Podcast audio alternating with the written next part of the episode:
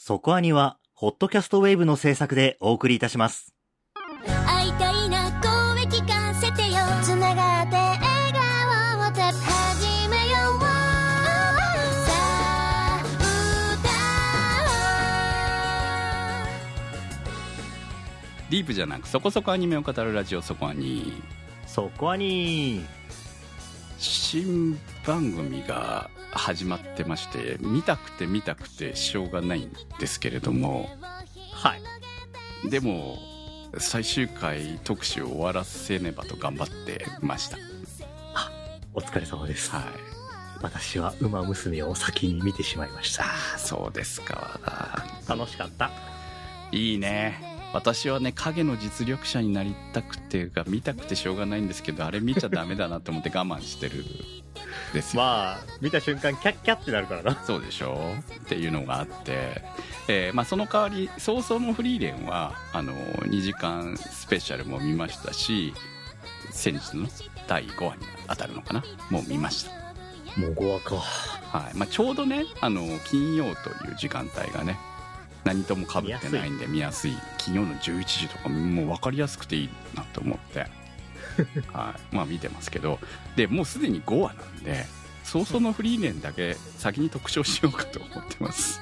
ああ、まあ、話題になってそうです。ね話題作ですしね。だからあの、まあ、原作もちょっとあの1巻ぐらいは読んでみようかなと思ってますんで、まあ、それで、えーまあ、いろんな感想をもらえればなということでお先にねお互いよりも先に来週の特集はソースのフリーレンの予定です。はい、はーい。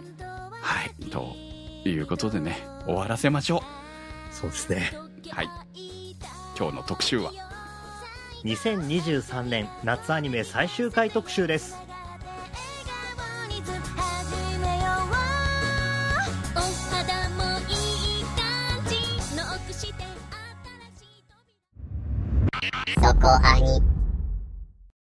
ということで始まりました2023年夏アニメ最終回特集ですはい。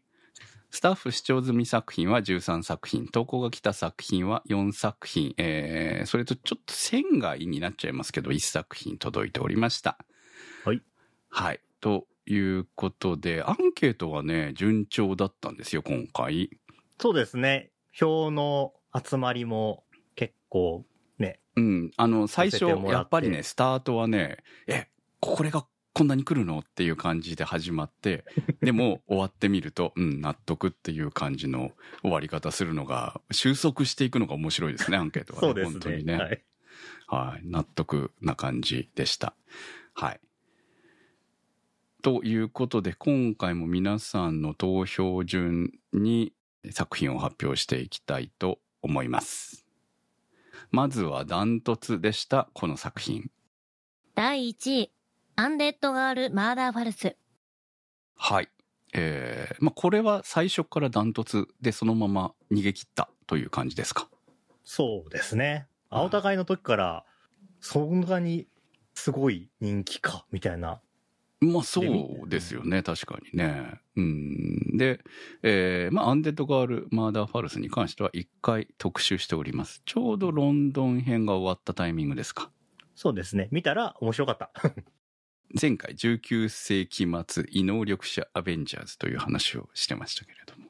はいはいはい。まあちょうどそんな感じの物語で最高、バトルも含めてめっちゃ盛り上がったロンドン編うんが終わったタイミングでの特集だったわけですね。はい。で、その後人狼編が始まったわけです。そうなんですよ。私ね実はここで止めてたんです。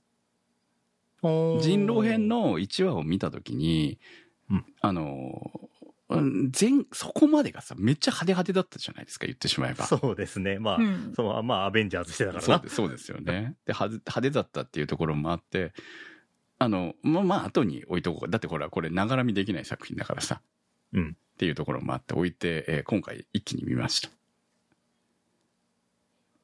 この作者すごいね原作いやなんか、いろいろ引き出しあるんですね、みたいな。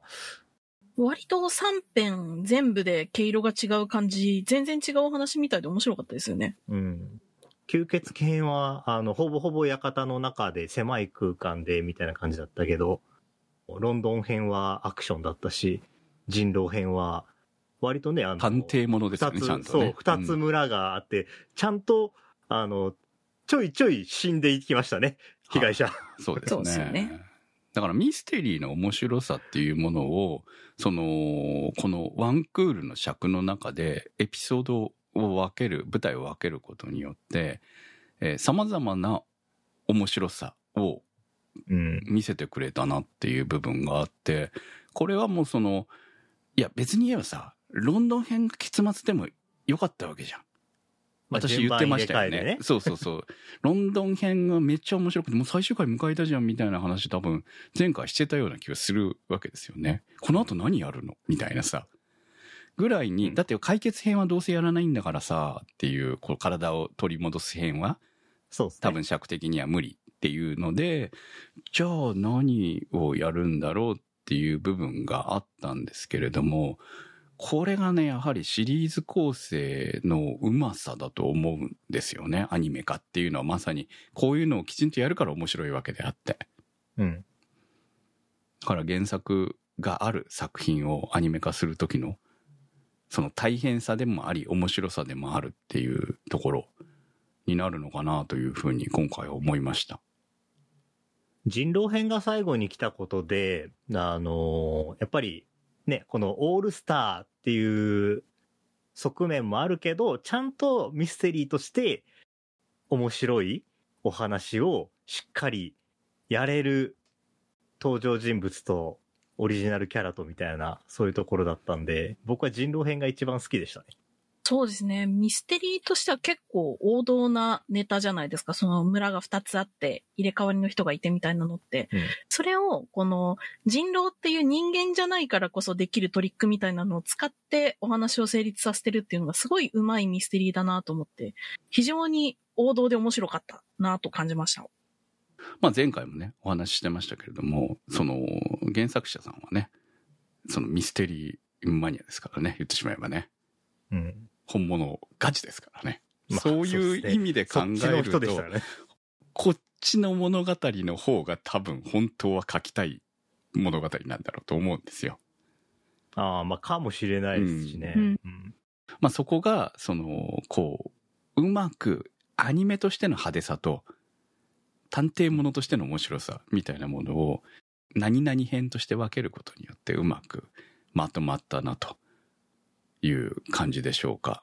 物語はもちろんこの後続くわけですけれども、これそのまま原作言ってもいいですし、ね、アニメ2期あればな、まあ、企画はまだないと勝手には思ってますけれども、うん。でも肉期があっても楽しめるよねっていう感じうん。になって終わっているのは非常にいいなと。ネームドキャラが出てこないと面白くないよねっていうところは一切ないっていうのがすごあい。そうですね。そこ。いいですよねそこですよね。そこしかなければなんとなくそういうものってなっちゃうと思うんですよ。うん。最初なんかミステリーで始まったけど、結局、その、ね、アベンジャーズなんだなっていう。でもそれが悪いってわけじゃなくて中世フェイトとかね。そうそうそう、中世フェイトなんだなっていう風な感じで終わる。まあそこの面白さもあるんだけど、そうじゃないんだなっていうところがこの作品の魅力だったなと。うん。まで正統派なミステリーの中にこういうケレン味を内包してるっていうところの塩梅がいいですよね。そうですね。はい。ぜひね、2期作ってほしいですね。こんな綺麗なね、あの、ワンクールにまとめてくださったっていうところもあるし、原作者にも興味ありますね。原作未完うんそう、未完なんですよ。関数もまだね、4巻だったかな。そう。っていうところもあるので、まだまだ、こう、体取り戻すには時間がかかるのかなっていうところがあるから、やるとしたらそこまで行ってからなのかな、どうなんでしょうね、っていうところありますね。はいあそんな簡単にね、モリアーティが倒されちゃ困りますよ。そうなんですよね。で、これね、横道の話も多分絶対こうやって面白かったわけなので、そのメインストーリーは体を取り戻すモリアーティと戦う話なんでしょうけど、ロンドン戻るって言ってるけど、どうなんでしょうね。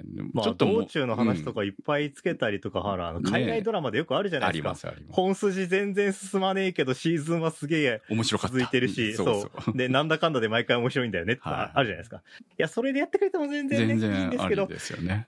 そう、まあでも大変だろうな、アニメは。そうね、アニメはね。でまあでもまあ、こんないい作品作ってくれてありがたかったなと本当に思います。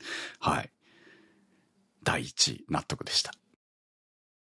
第2位、私の幸せな結婚。アンケートには入ってもコメントが来ない。っていうのが、ちなみに5位まで続きます。うん、なんか最近おなじみになってきましたね。そうですね。えー私の幸せな結婚は、えーアウトでも評判良かった作品ですね、これもね。うん、とっても素敵な作品でした、ね。はい。はい。私、あの、原作は、あの、ミオが実家から解放されるところまでしか読んでなかったっていうことがアニメを見ながら判明してたんですけど、最終的にね、あの、家族とはどういうものやっていうのが、だんだんと、あの、紡がれていくっていうところがとても素敵だったなって思いました。私は先に実写版を見てからアニメを見たパターンだったので、うんうん。結構違いを見ながら楽しんでて、まあ、アニメの方がやっぱり丁寧というか、原作に忠実に作ったのかなっていう印象があったので、結構実写版はもう全然違うストーリーというか、いい感じにはしょってたので、あ、本当はこういうお話だったんだとか、バックボーンだったりとか、もう全然違って、キャラ設定というか性格もアニメの方がうん。よりなんでしょうね、時代感があるというか、うんうん。この時代のお話っていう対対象っぽいとい対象うか。うんうんの、その、その家族の成り立ちだったりとか、結婚に対するうん。考え方とかは、アニメの方がやっぱりそういう時代感っていうのは、すごく感じたなと思いました。まあ、作画がとにかく良かったっていうところもこの作品の魅力なのかなと思いますよね。うん。あとはね、意外とね、後半の異能力バトルになっていってから、えー、実は前半の、あの結構新規臭い編と勝手に言っちゃいますけど、いじめられ編というのか、はうん。が面白かったんだなって思ったんですよ。あそうですね。なんか、シンデレラストーリーと言いますか、やっぱそういう、成り上がっていくではないんですけれども、お幸せになるお話っていいなって思いますよね。まあね、いつまでもね、自分、私なんか私なんかって言ってるけれども、うんあの、いずれすごいことになるんだろうなって思っていたら、本当にすごいことになったわけですが、うん、うん。そう。やっぱりこの前半を丁寧に、えーえー描いたことで、後半の魅力が出る、まあ、キャラクターの魅力が出たのかなっていう感じはありますよね。うん。ただこの作品というのかその異能力バトルになってくると今度は、えー似たような過去の他の作品比べてしまう部分がどうしても出てくるのでそこの部分で作画が綺麗だよねっていうまあミオのこう生い立ちに至る説明とか、えー結構尺使ってやってたなみたいなところもあってうん。テンポがちょっと悪かったかなっていう気はしないでもないんですよ。うん。で、まあそこはミオの性格にもあるんだけどね。問題点は。どうしても。そうですねその若干こう見ててイライラするみたいな感じの部分が、この作品の面白さと取れるのかどうなのかっていうところで感想はやっぱり変わってくるのかなっていう気は受けたんですけれども。確かに分かれそうな感じではありました。うん。結構実写版がその多分クムさんが言ってる間延びというか、ちょっとこう、もたつくというか、このミオの性格の部分とかをいい感じではしょってて、本当に見比べると面白かったですね。うん。うん。えーぜひ実写見たいな。そうですね。だからそこうんで、2期にどういう風に？もう結構綺麗な感じで終わったよね、でもうん一気ね。ね。うそう。んあれ？これ、ここでちゃんと終わる、終わったじゃんって思ったら、あ、2期あるんだって。も、もっとね、なんか、あの、やばい状態で、あ、うんこれは2期がないとダメでしょっていうところで終わるのかなって思ったら、結構綺麗に終わってて、このまま最終回ですでも納得しちゃうなっていう感じがああったので。タイトル通りのね、そうそみたいな。う。まだこう、ウェディングには行ってないじゃないですか。まあ、正式にまだね、そう。んん結婚式を挙開けたいげたいというわけではない。わけじゃないからね婚約者のままですからね。っていう意味ではその「私の幸せな結婚」というタイトル通り結婚するまではいかないといけないんだとは思いますけれどまあそこがあの2期につながるんでしょうね。第3位、無職転生2、異世界行ったら本気出す。ワンクールかけて ED を直す話でしたね。まあ、まあ、せやな。は ED に気づき、ED を直す。い、はい。でもね私めっちゃ好きなんですよ。無無職転生。はい。ま 私今回見た時に振り返ろうかなと思いました テレビシリーズ1期から。あ、まあ、そのぐらいルイ・ジェルドさんに会うところそうそうそうそう。そのぐらい、なんていうのかな、ちゃんと物語がスタート、まあだってスタートからじゃん、これ。まず。うん。死ぬところからですよ。転生する前のお話から、きちんと今回の物語につながっ、まあ、いわゆる伏線が生きてきているっていう。まあ、とまあ物語ね、長い物語でそういうのは当然なんだけども、やっぱこう、ふって出てきた時に、そうかって思うじゃないですか。まあね。そこの面白さっていうのを存分に今回は味合わせてもらえたかなっていう気がしますね。転生者と転移者みたいなんで、ああ、他の人も出てくるんだっていうのはちょっとびっくりしましたけど。しかもね、その、うん出てきた人は、へーっていうところがね、そうですね。1話見なきゃと思いましたかあいつは俺だったんだよって言うとすげえびっくりされそう。ら。でも言わないんですね、今のところはね。ねそう言ってないんですよね。長い物語って、見ていて、こういう時に面白いって感じる部分っていうのがあるなっていうふうに感じていて、まあこの原作自体はもうすでに完結しているわけなので、まあなんとなくこの先どうなるのか私も知ってはいるんですけれども、まあその中での最初の妻 となる。あれは、あれでも完全に結婚ということでよろしいのか？はい。まあ結婚に向かっていくと思いますけど、結婚のシーンまではまだ行ってないですけどね。はいはい。はい。でも考えたらね、こう、ED になり、その ED を解決してくれた女の子が幼馴染でありと。普通幼馴染負け組なんですけどね。ラノベの中ではね。今回は一番にゲットしましたよ。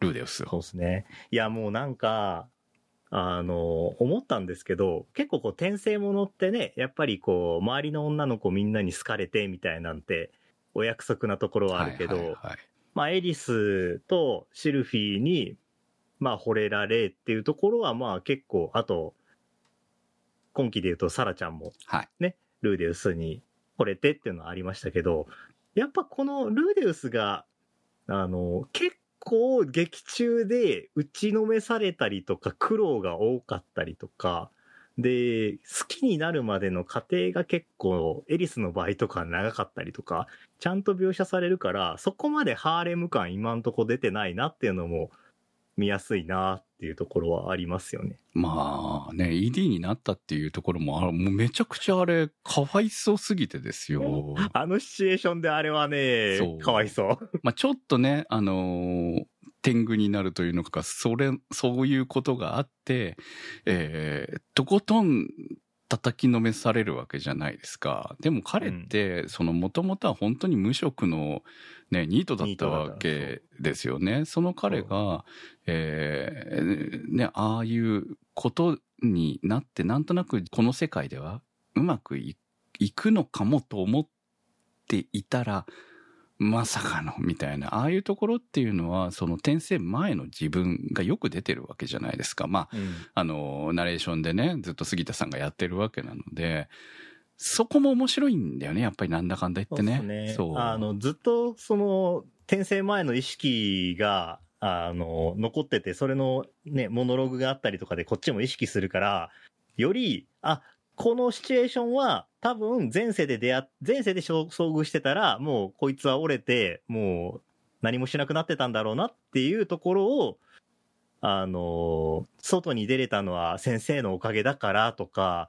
あの、ね、誰々とは良くしてもらったからとか、そういう人のつながりから、責任みたいなものもあるしっていうので、自分はここで立ち止まるわけにはいか、いきませんねっていうのを理解して、なんとかしようとあがくっていうところまでが、この転生したことでいろんな人と知り合うことでできるようになっていくっていうのがちゃんと描写されてるのが、とても味わい深いですなそうなんですよね。だから成長物が、ルーデウスの成長物語なんだよね、完全にね。そうですね。で、そこにちゃんとその前の人格というものが存在しているからこそ、ヒャッハーになりきれない。なったら大体叩かれる。っていう、そういうことを繰り返して、彼は今の世界で生きていくと決めるっていうところも、この2期の面白さだったわけなので、深いなと思う。うん。いいことばっかりじゃないよ。異世界行ったからって言って。っていう感じで、今回のパートというのは、その、ね、フィッツ先輩と、そうですね。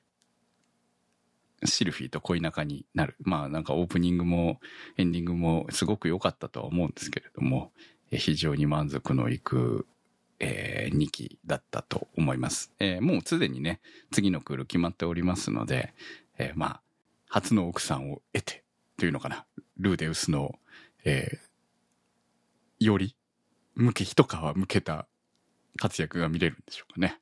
まあ、この作品そういうところもありつつ、夜の生活とかも普通に出てくるから、アニメでどこまで描くかっていうところはね、はい、あります、そうっすね。はい。まあでも、2期、3期ね、こう、待ってる間は安心して待ってられるのがいいですね、これは。うん、多分、最後まで描くんだと思うんですよね。っていうか、描かないと意味がないと思いますし、で、まあ人気作っていうところもあって、そこは安心していいのかなっていうところもあって、えー、でも原作読んでても楽しめるみたいだからいいですよね、これはね。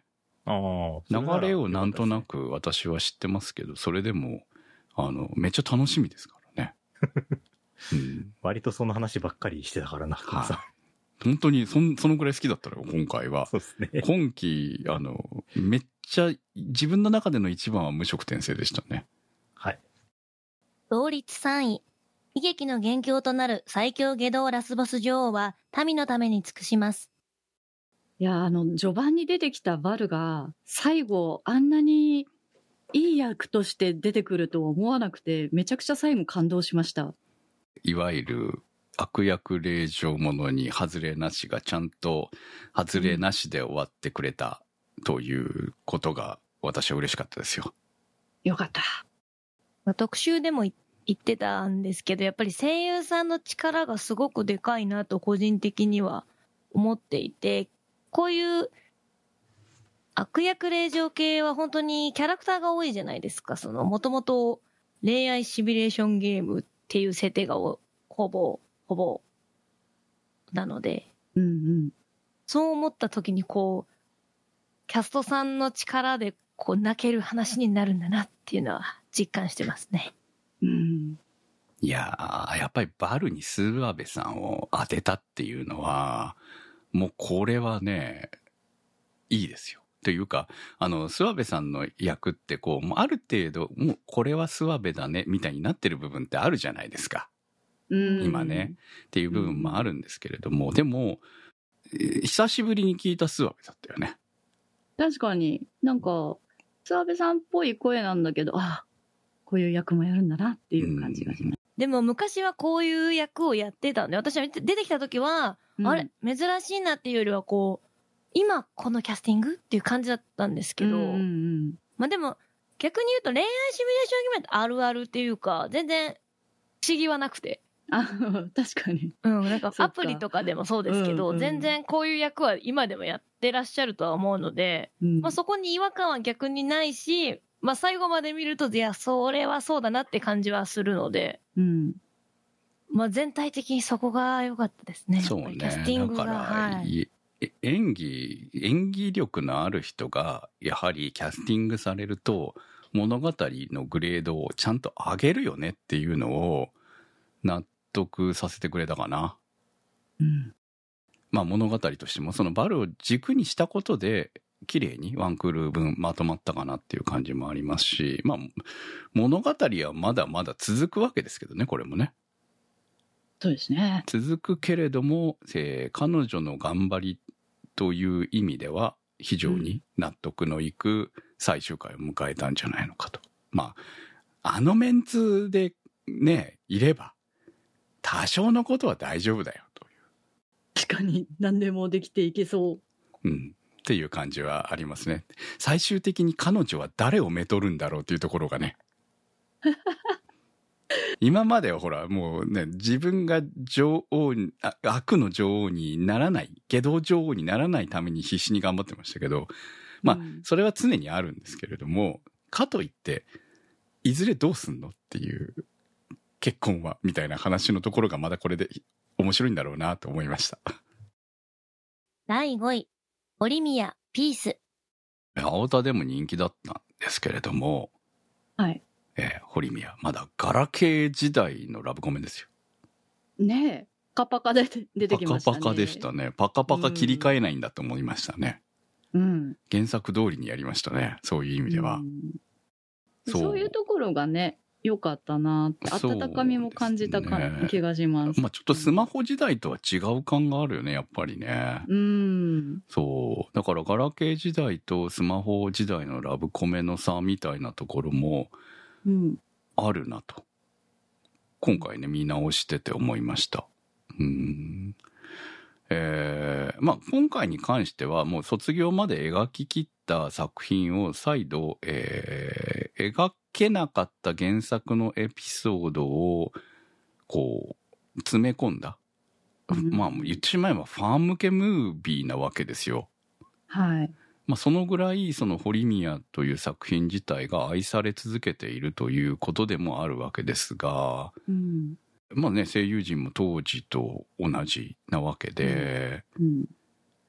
いや、みんなビッグになったよね、みたいなところも多分あると、あると思うんですよね、やっぱりね。うんうん。っていうのも入れて、えーうん。これは非常に、いや、なかなかね、うん。こんだけ期間空けてはないと思うの。うん、普通は。そうですね。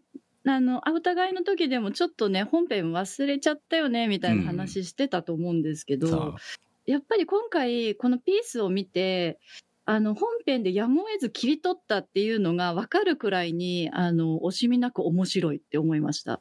うん、そうなんですよね。だから、各エピソード、エピソードタイトル見て、見て、うん。納得みたいな、そんな感じ。うんうんうん。堀家やばいですよね。うん堀家の、あの、お父さん若い頃出てました。お母さんもやばいみたいな。はいはいはいはいねえ。ああ、だからあの娘できるんだ、みたいな感じでしたうね。ん、堀さんやばいよね、ちょっとね。うんねえうん。その堀さんのやばさも含めて、あれ、こんな堀さんってやばかったっけっていうのが、改めて感じられたっていうのもあって。いや、うん。いや、これはもう本当ファンにはありがたい物語だったなという感じでしたし。うん。はい。私、あの、ラストもめちゃくちゃ好きだったんですよね。あの、うんみんなが、その同級生とも、それぞれ知り合いになる前の状態の堀さん視点から始まって、そこから、あの、同級生と仲良くなって、宮村と恋人になって、卒業を迎えるっていうところが改めてね、ジーンときました。うん。あこんなだったんだって思うところがね、うん。そう振り返る感じまさに卒業だったなという感じで、もう一度卒業させてくれた感じでしたね。ね、はい。そう、改めて締めくくられたなって思いました。でもこれなんか大学生編も見てみたいよねって思うよね、逆にうんね。うん。そう確かに。あの二人どうすんだろう？どうやっていくんだろう？みたいなちょっと謎さがね、あるよね。はい。うん。第6位、レベル1魔王とワンルーム勇者。サブレー鎌倉さんからのコメントです。序盤は勇者マックスと魔王によるギャグラブコメに始まり、終盤は元勇者パーティーによる熱いバトル展開といろんな要素てんこ盛りの作品でした。ギャグ多めですが。個人的にはマックスと魔王のイチャラブ展開がお気に入りだったので、最終回がいい話風に終わってしまったのはむしろ残念ではありますが、非常に綺麗にまとまったいい最終回だったと思います。綺麗に終わりすぎて2期なさそう。それにしても、大臣連中の声優陣は一体どうなっているのでしょうか豪華すぎて正直ビビりました。はい、ありがとうございます。やっとコメント来ましたよ。長かったですね。長かったね、ここまでね。はい。王道作品は、もう皆さんも分かっていますよね。だから、この作品、押したいみたいなところにコメントが来てるのかなっていう気はします。はい。まあ、レベル1魔王とワンルーム勇者は、そこアニで特集するか結構悩ん、ずっと悩んでましたから、私が。うんもうタイミングにここしかないっていうのがあれば入れたはずなんですけど、まあでも最終回まで見てよかったかなと思います。一切のひねりがないといえばひねりがない。そう終わるだろうねっていう終わり方をしましたけど。はい。そこがいいな感じ。いや、でもね、ずっと面白かったんだわ。いやー、よかったですね。あのー私の中でこの作品って汚い銀玉で、いや、銀玉も汚いんですけど、うん。やっぱりあっち主人公、少年ジャンプの主人公だから、多少の清潔感があるじゃないですか。まあ、汚いじゃないですか、マックス。うん、マックス、最後、いや、いいとこがあんのかなって思ったんだけど、いや、いいとこないわけじゃないんだけど、最後までどちらかって言ったら主人公にしては、ちょっとかわいそうな描かれ方してるよねっていう感じは受けましたけど。キラリときらめかないあたりがちょうどいいのかなって気がしますけどね。うん、そうね、そこなんだと思うんですよね。元勇者。でも勇者だよねっていうところ。あの年齢間のキャラが死ねボケって言ってんの、そうそうないから、めないですね。っちゃ面白かったですね。ほんとね。いや、何なんだろうな。これよくアニメ化してくれたなと思いました。面白かったもん。うん。うん、ギャグとしては、やはりあの、ギャグとしてのほんとひねりがないんですよね。と、ストレートですもんね。はそうですね。直球ですね。でも直球を、こんな豪華声優、まあ、豪豪華ってえ豪華声優陣でしょ。豪華声優陣でしっかりやると、こんな面白いんだっていう。そう。いや、だってさ、あの、YouTube みたいなやつ撮ってるさ、やつさ、また出てきたけどさ、両、2回とも俺もう、あ、聞いてられない、これ辛いっていう、心底、ちょっと止めようかなって思うぐらいに、哀れすぎて、そうなんですよね。そう、あの、なんか共感性周知こんなに刺激されるの久々だわ、みたいな感じになりましたけど。もうやめてほしい。もう許してほしいみたいな気分になるもんね、あれは。あれをちゃんと引き起こせる人がいるってのはやっぱ重要っすよね。うんうん。うん。はパワーで殴ってきた感い。じ。いや、面白かった。そう、そういうのもあっていいと思うんですよね。そういう作品もね、ギャグの中でね。そう、もう、だって本当結末なんて分かりきってた結末迎えてるじゃないですか。そうっすよ。そう。でもそこがいいって言えちゃうっていうのが、あの、この作品だったのかなと思いますし、うん、あの、笑いたい人はぜひ見てほしいっていう感じですね。汚い、若干汚い笑いですけどね。そうですね。うんい。や、もう本当に、中年になってあんな醜く争ってる姿をね、こう、三人で、ワイワイ喧嘩してるみたいなのとかを見てると、なんか俯瞰してみると笑えますよね、やっぱね。元気出てくるね。元気出るうんいいんだこの年になってもこれぐらいやっていいんだみたいな許された気分になる。うん。いや、なんかね、あのーで出てくるために尻をカメラに向けてるやつとかもいたじゃないですか。言いましたね。そう。ああいうところとかも含めて、その、大臣たちの声優とか、なんかもう、全部、制作が全力投球をしてるんだな。で、割と楽しんでやってそうに見えるっていうのが感じられるような気がして、すごい良かったです。あの、物語的には勇者一行って、あのね、魔王を退治し終わったらどうなるんだっていうところって、結構悲しい物語が多いじゃないですか。まあ言ってしまえば今やってるフリーレンもそうでしょ？まあ、まあね。ね。だから最近そういうアフターが描かれることが増えてきてるような気がするんですけど、まあこれもそういう物語なわけですよね。そういう系なんだけど、だが待ってほしい。一歩間違えばフリーレンにななったかもしれないわけでしょこれ。いや、まあ、そういう描き方もありですけど、はいだが、世界を救うようなやつが、そうそう、あの、窮地とか、なんかね、身を持ち崩しても、しぶとさは絶対あるでしょっていうのは納得させられましたね。確かに。そうね。まさにそんな物語だったかな。えー、原作実は続いてまして、らしいですね。はい。何か魔王との関係が進展するという話も聞いておりますが、なんか、行くところまで行っちゃうらしいという噂を聞きましたけど。うんまあ、お何似合い、がどうなってもお似合いですからね。どういうつもりやねはいいや、もういいんじゃないですかあの人たちあれで。はい、結婚式早く挙げろみたいな、そんな感じはあります。気がついたら結婚してましたみたいなオチな気がするんですよね。にしてるじゃんみたいなね。うん。はい。押しかけ女房作品だったっていう感じもありますからね、この作品はねそうです。ね。なんか、我に、我に帰った瞬間に、あれ？おかしいななんでこうなってるんだっけ？ってなるような関係っていうところではい、いいですね。非常にでも行くとこまで行くって、マックスの部屋でそうなったら、あの幽霊どうすんだよ？うん。怒るだけじゃん。まあ、とにかく、あの、2期あってもなくてもどうでもいいですけれども、2期あったら喜んでみるという感じの作品喜んでみるはい。喜んでみる。間違いない。同率6位。できる猫は今日も憂鬱。エンダーさんからのコメントです。今季一押しは、できる猫は今日も憂鬱です。会社後の癒し枠そのまま。ああ、こんな猫、うちにも欲しい。続きまして、フェビさんからのコメントです。家事万能で二足歩行が可能な黒にゃんこな諭吉と、仕事は優秀、武闘派だが、家事能力皆無でゴミ屋敷に住んでいた作のほのぼのストーリーに毎週癒されていました。諭吉の料理レパートリーも豊富で美味しそうなものばかり。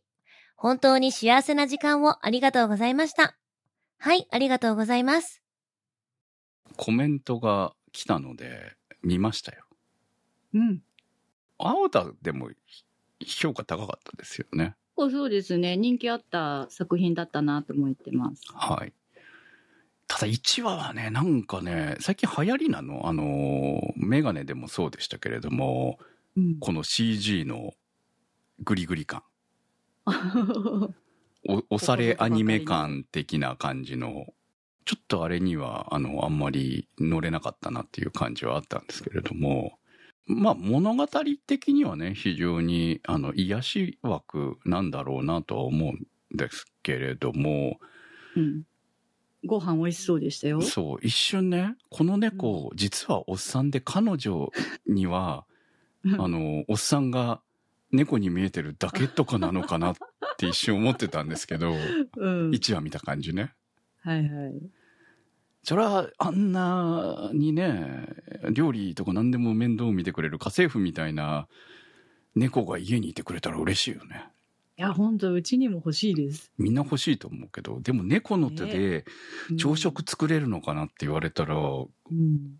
さすがにドラえもんのマジックハンドじゃないんだから、いや、そんなとこ突っ込んじゃダメなんだとは思うんですけど、うん。だからいろいろ突っ込みどころ、どう、一話見ながら、これどうやって買い出し行ってんだろうなって思いながら、スーパー行かないとあの材料、あのね、主人公の帰ってくる時間考えると無理じゃんとか思いながらう、んうん行くんですね。うん。2話で行ってる姿を見ながらびっくりしました。そう、スーパーには馴染んでるんですよね。まあいろんな人がね、見てもね、いや、着ぐるみだろうとか、こう、自分が見ていることをね、いやいや、疲れてるんだとか思うってくれることで、うん。なんとかうまくやってると。まあ、ギャグアニメですからね、言ってしまえばね。そうですね。あんま突っ込んじゃいけないんだと思うんですけど、もうちょっとなんか、作がこんな綺麗系じゃなくて、普通でよかったんじゃないのかなっていう気はしてます。うん。その方が見やすかったっていうか、あの、納得しやすかったかな、みたいな。うん。まあリアル寄りではないんだけれども、あのーまあ CG の悪いところがなんか出てるような気がして、えーもっとほんわかしてた方が。そうですね。なんか猫がうん立ってる時点でちょっととっきや、とっつきやすいような感じでももうちょっと良かったのかなって。そうですねねなんかちょっと原作パラパラって見てみたんですけれども原作の雰囲気の方をそのままアニメ化、なんかな4コマ的なノリでアニメ化した方がうんえもうちょっとこう気にせずそういう余計なことを気にせず見れたかなっていう気はちょっとしたんですよね。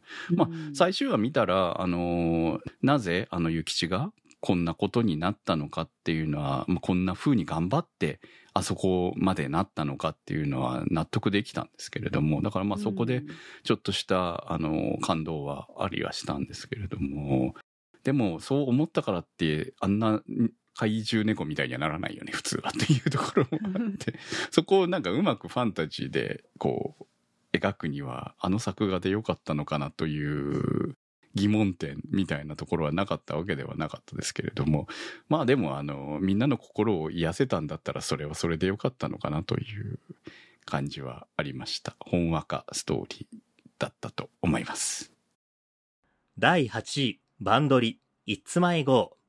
浮雲さんからの投稿です。私が本作につかまされたと初めに感じたのは、エンディング曲のともりの歌声です。あんなに切実に訴えかけるような曲が、バンドリというコンテンツのアニメシリーズのエンディングとして出てくるとは、ただただ驚かされました。なので、お気に入りはやはり10話。細かい理屈なんてすっ飛ばして、ともりの歌、音楽の力で着地させる展開はまさに剛腕。どん底の9話から一体どうするんだよと、一週間待たされて高まった期待値を軽々と超えてきて痺れましたね。これから何度も再放送されるかと思うので、どこかの機会に見てほしい作品です。ありがとうございました。続きまして、84さんからの投稿です。ストーリー構成、キャラクターの描写が非常に秀逸で、この子はなんでこういうことをしてしまうんだと感じるところで、必ず答えがきちんと提示されるので、地獄かよと思いつつ、そういう背景があったならしょうがないよねと納得させられる脚本パワーに振り回されっぱなしでした。13話で本作の元凶ともいえる戸川咲子ちゃんにようやくスポットが当たり、彼女を中心としたストーリーの風呂敷が広げられますが、果たして迷子ちゃんたちと咲子ちゃんはまた関係を再構築できるのか楽しみでなりませんね。きっとひどいことになるのは目に見えてますが、歌の力できっとなんとかなってくれることを信じてます。ありがとうございました。あの、私は、あお互いの時、浮雲さんからいただいたコメントを読んでいて、あ、面白そうだなって思ったのと、あと電車の広告でも、あの、バンドリー広告があったので、それにね、ノートに書かれてた人間になりたいっていう字が気になりすぎて見始めてみたんですけれども、あの、結構ギスギスした関係から途中、えっ、と、迷う方の迷子から、えっ、と、私は行くぞっていうマイマイゴーになったところとかも、あ、このあたりでちょっとターニングポイントなのかなって思ったんだけれども、やっぱりなんかバンドとしてのまとまりはまだまだだったなっていうのがずっと最後まで引っ張ってて、でも、あの、ボーカルのともりちゃんがみんなを集めていく様子っていうのがとても素敵な作品だったなって思いました。個人的にもセンセーショナルな歌って大好きだったので、とっても良かったなって思っています。教えてくれてありがとうございました。はい。ということで、今回はランキング的には第8位までとなります。えー、9位以降ちょっとね、並んでたっていうところもありましたので、はい。えー、そしてこの後は仙外となります。愛の遺伝子、笹メガネさんからのコメントです。私は原作から好きで今回のアニメもとても楽しませてもらいましたが、やはりアニメ化になって須藤先生のお声が聞けるようになったのが大きかったですね。ヒューマノイド専門の医師という役柄、AI にも人間にも偏りすぎない難しい立ち位置の中で、大塚さんの演技はとてもフラットな雰囲気でありながらも、その一言一言にはしっかりと温かみも込められていてよかったと思います。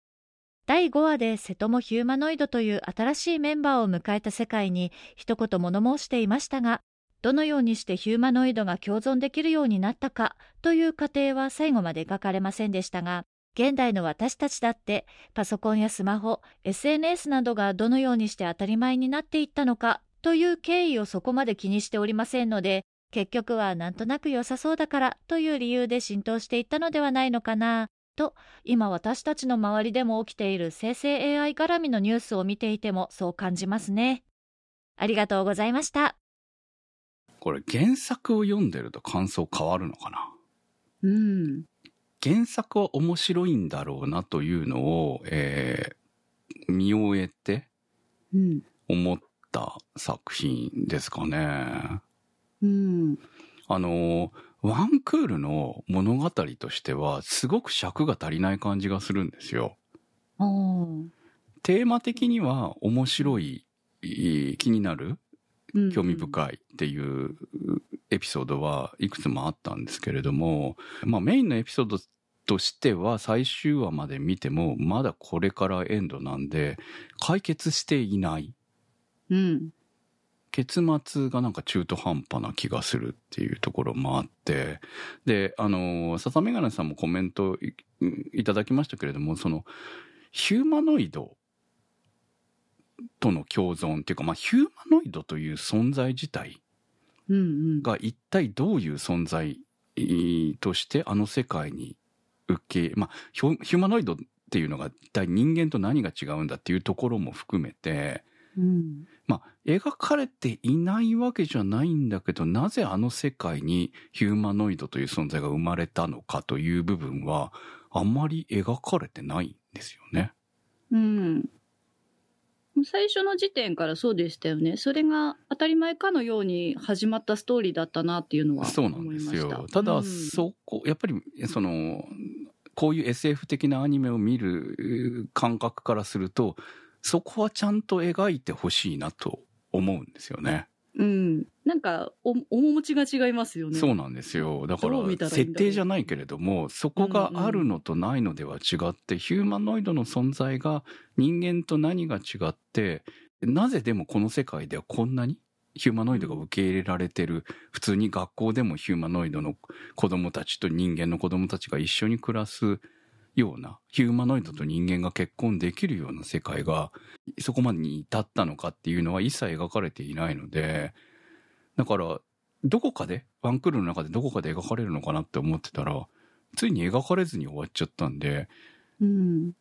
なんかそこが自分の中では納得できないまま終わったっていう感じなんですよね。まあそういう、そのね、スマホとかパソコンみたいなもので、みたいなことかもしれないですけど、でも言ってしまえばパソコンもスマホも、あの、おい、できる生い立ちを見てるわけですよ。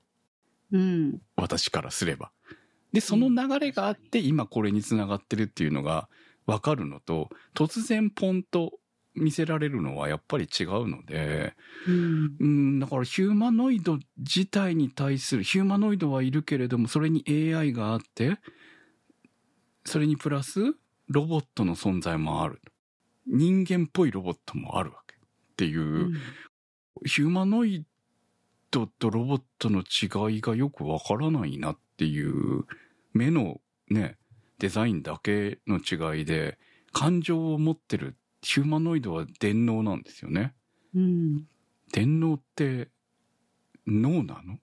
人がこう、あの電脳化したっていうんだったら、まあわかるんですけど、そうじゃないですよね、あの世界の電脳はね。うん。でもそこもわからないじゃん。描かれてないから。ね。そう。AI が電脳になって人として生きていくのか？だからそこら辺がね、描かれなかったのが、ね、一番の残念なところなのかなと思いました。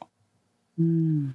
そこがまず最初に開示された上での物語かなとやはり思ってしまうので、だからそこが原作でしっかり描かれているのか、物語最後まで見ていくうちにそこがわかるのかっていうところがあればよかったんですけど、少なくともこのワンクールの中ではよくわからなかったなというところで残念だったなっていう感じではありますかね。うん。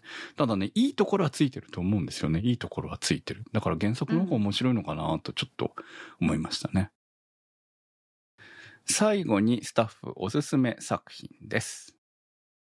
シュガーアップルフェアリーテイル。最高でしたね。最高でした。はい。まあ、い以前特集しましたけれども。いや、綺麗な最終回迎えましたよ。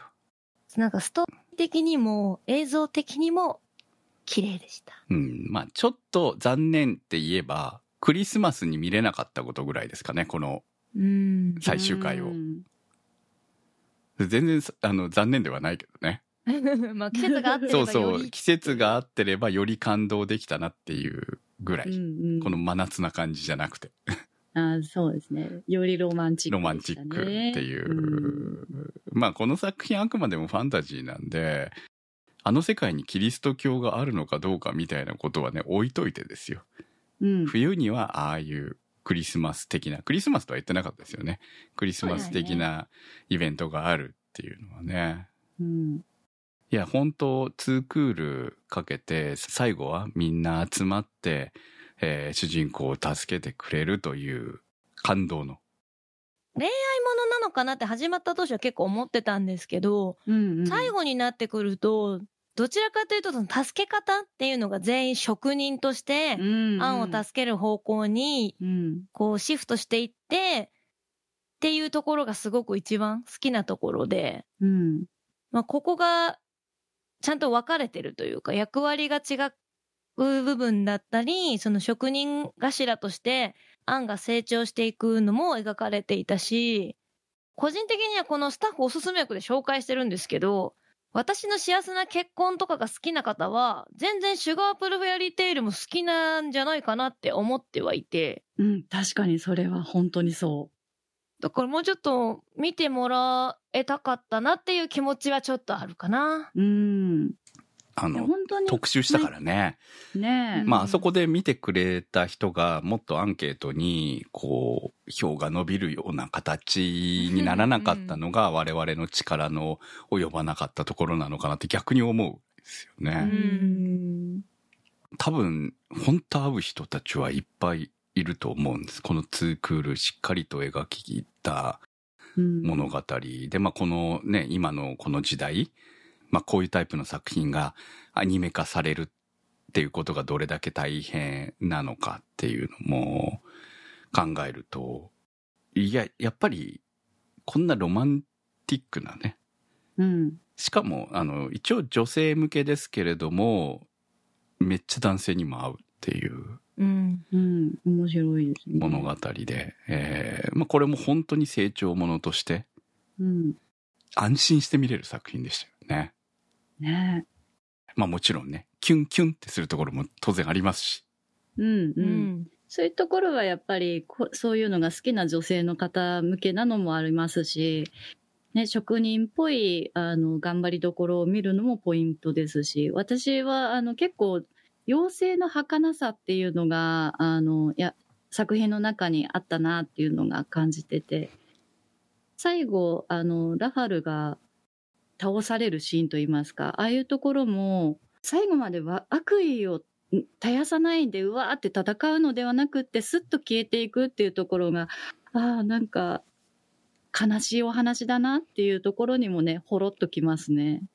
まあでも悪なのか正義なのかっていうのも危うい作品だなっていうのもあって、うんうん。まあ妖精とそもそも人間の関係性とかも、うんきちんとこう世界観として、バランスがどっちが上とか下とかではなくて、その世界とかその生きる人の気持ちうん。によって、そのどっちが悪いとか、上とか下っていうのが決まってるのかなっていう部分も描かれてて、うん。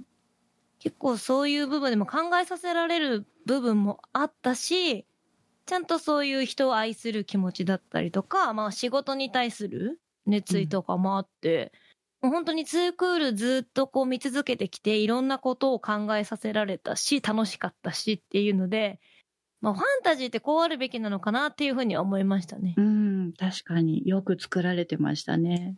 そうね。だからまあ本当に子供が見てもいいし、うんうんまあ女性が見ても楽しめると思うし、おじさんが見ても心を洗われるんじゃないかというような、そういう物語なんで、絵柄をちょっと見ただけで、う自分じゃないなって思わずにぜひ見てほしい作品でしたね。アンは最初、なんだこの子って思ってましたけど、こんなに好きになるとはっていう感じ。いや、みんなね、出てくる。うん最初はちょっと、こいつ、あれなんじゃないと思ってたのも含めて、いや、みんな愛おしいって思えるような、そんな作品だったなと思います。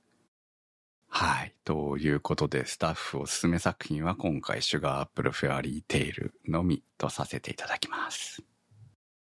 今日の特集は、2023年夏アニメ最終回特集でした。そこアニそこアニサポーターズ募集そこアニの運営を応援していただくサポーター制度そこアニサポーターズ1週間1ヶ月のチケット制で応援していただいた方のお名前を番組内でご紹介いたします。好きな作品の特集に合わせてのスポット応援も大歓迎。チケットはそこアニ公式サイトからご購入いただけます。サポーターの皆様には毎週特典音声「そこアニサイド B」をプレゼント。まだ見